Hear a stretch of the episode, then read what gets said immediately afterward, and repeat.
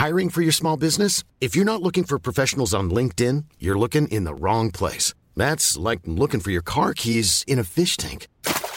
LinkedIn helps you hire professionals you can't find anywhere else, even those who aren't actively searching for a new job but might be open to the perfect role. In a given month, over 70% of LinkedIn users don't even visit other leading job sites. So start looking in the right place. With LinkedIn, you can hire professionals like a professional. Post your free job on linkedin.com slash people today. Eu sou Mário Persona e essas são as respostas que eu dei aos que me perguntaram sobre a Bíblia. Você escreveu perguntando o que significa a palavra canon.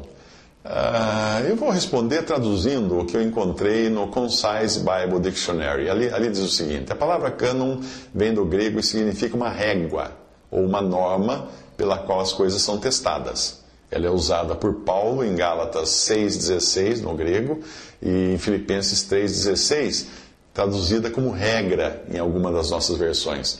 No que se refere às Escrituras, o termo cânon expressa quais os livros que deveriam ser, ser incluídos como o volume da palavra de Deus. É por essa razão que se costuma usar a expressão o cânon das Escrituras, falando-se ainda de livros canônicos e livros não canônicos. Felizmente, a maioria dos cristãos não está nem preocupada com essas questões na simplicidade cristã, eles creem que na Bíblia nada mais é do que aquilo, nada mais há do que aquilo que Deus diz que fosse, quis que fosse escrito. E que ela contém tudo o que Deus quis que fizesse parte do seu livro, porque Deus é o maior interessado. Todavia, como todas as coisas costumam ser questionadas, seria bom que examinássemos um pouco esse assunto. Para começar, a Igreja de Roma teve a audácia de declarar que somente a Igreja de Roma poderia decidir quais livros eram canônicos e desde a época do concílio de Cartago, no ano 400, já eram divulgadas listas dos livros e no concílio de Trento eles estabeleceram como dogma quais os livros que constituíam as escrituras. Eles decidiram incluir os livros que hoje são conhecidos como apócrifos uh, no Antigo Testamento, como você pode ver na Vulgata Latina, que é a versão usada pela Igreja Católica. No entanto, as próprias Escrituras nos informam que os oráculos de Deus foram confiados aos judeus. Romanos 3, 2. E não aos cristãos ou à Igreja Católica.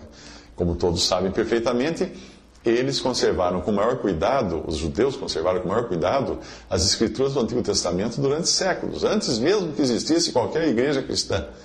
Os livros eram escritos na linguagem dos judeus, o hebraico, uma língua em que os livros apócrifos nunca foram escritos e nunca foram encontrados os livros que a Igreja Católica acrescentou ao Antigo Testamento judaico.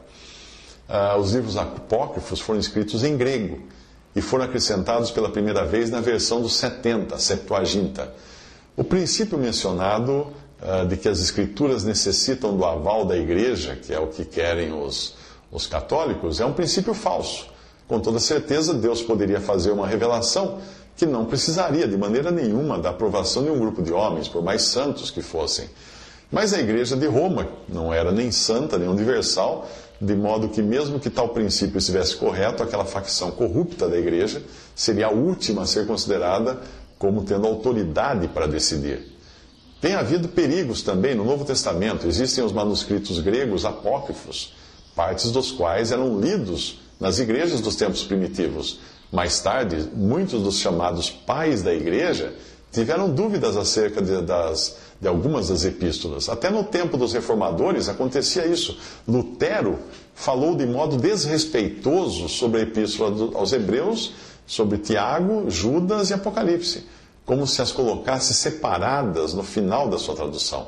Calvino duvidava da autenticidade do, eh, do livro de, da carta de Tiago de 2 Pedro e de Judas, a Epístola de Judas. Nos tempos modernos, várias partes dos livros do Antigo e Novo Testamento estão sendo questionadas, mas a Bíblia não necessita ser autenticada pelo homem. Ela carrega suas próprias credenciais, levando-as até o coração e a consciência do cristão no poder do Espírito Santo. O homem natural não tem competência para julgar algo assim.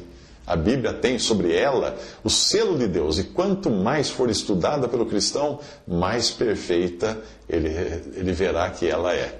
Não há nela redundâncias e nem há nela omissões. Como eu disse, até aí foi traduzido do Concise Bible Dictionary. Visite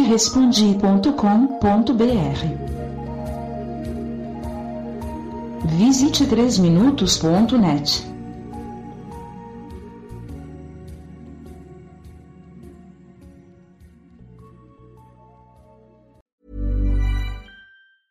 Mom deserves the best, and there's no better place to shop for Mother's Day than Whole Foods Market. They're your destination for unbeatable savings, from premium gifts to show-stopping flowers and irresistible desserts. Start by saving 33% with Prime on all body care and candles. Then get a 15-stem bunch of tulips for just $9.99 each with Prime. Round out Mom's menu with festive rosé, irresistible berry chantilly cake, and more special treats. Come celebrate Mother's Day at Whole Foods Market.